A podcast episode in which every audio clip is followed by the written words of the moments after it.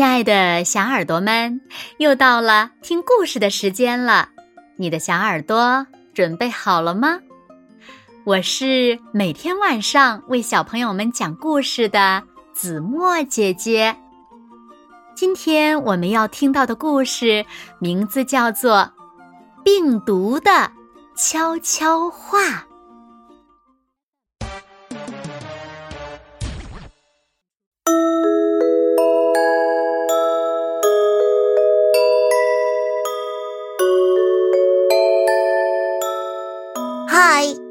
好，叫我们病毒吧。我们不是一个，而是一切。在很久很久以前，地球上最早的生命是细菌。之后呢，就轮到我们出场了。有人说，我们连生命都不是，但我们展示了生命中。所有重要的事儿，第一要繁殖，第二要繁殖，第三，哈哈，还是要繁殖。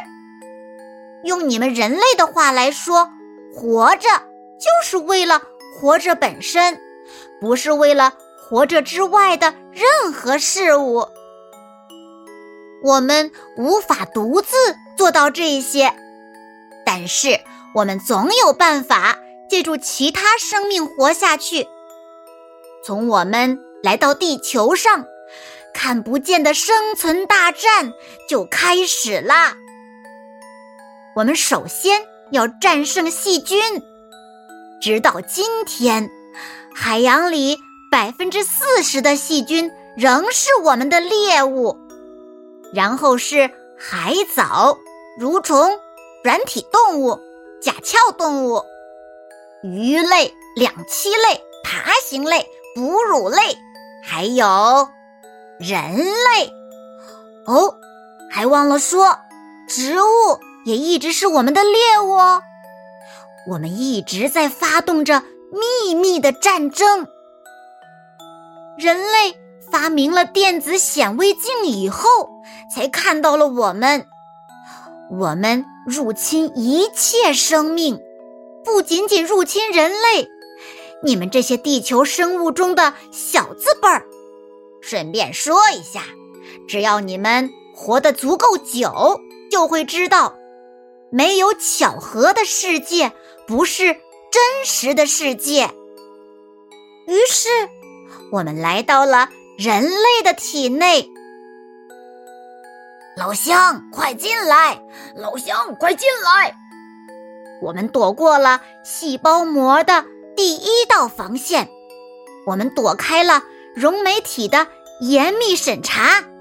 哦，我们的外套被溶酶体扒掉了，不过我们正好轻装上阵。我们搭上了马达蛋白的运输快车。四海之内皆兄弟，大家都是蛋白质。我们进入了细胞核，从此人体复制的细胞就有了我们的基因。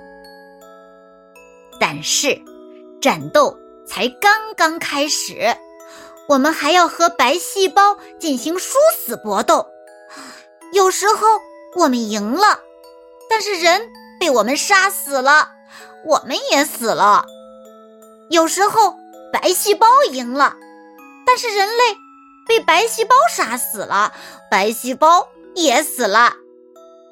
有时候人类派激素来劝架，你们别动火，慢慢打。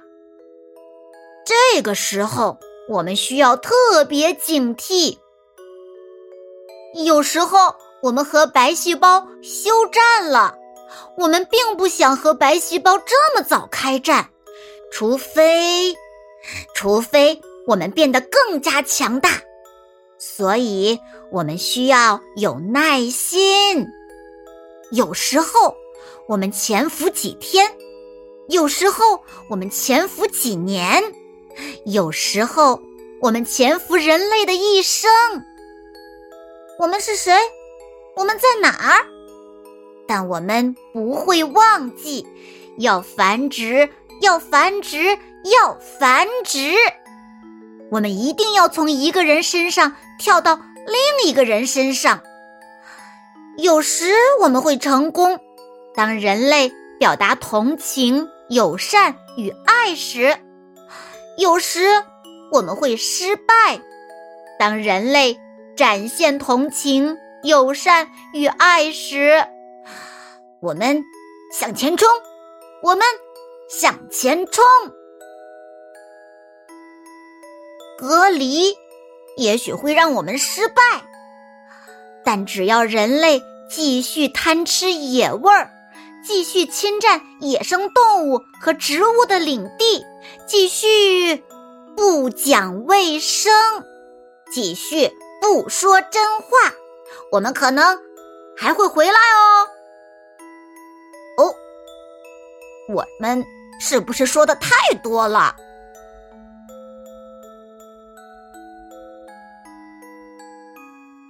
好了，亲爱的小耳朵们，今天的故事呀，子墨就为大家讲到这里了。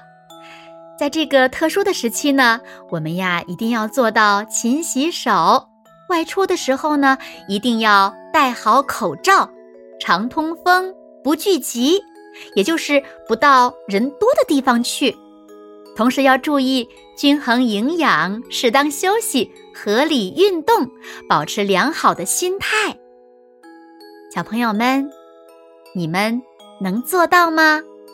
只有这样呀，我们才能远离病毒，保持健康的身体。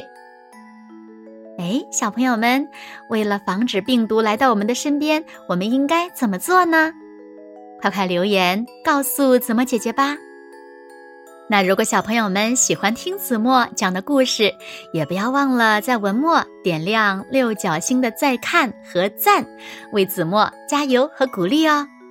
当然了，也欢迎小朋友们把子墨讲的故事分享给你身边更多的好朋友，让他们呀和你一样远离病毒，保持健康的身体。让我们一起来努力加油吧！谢谢你们喽。那今天就到这里喽，现在睡觉的时间到了，请小朋友们轻轻的闭上眼睛，一起进入甜蜜的梦乡啦。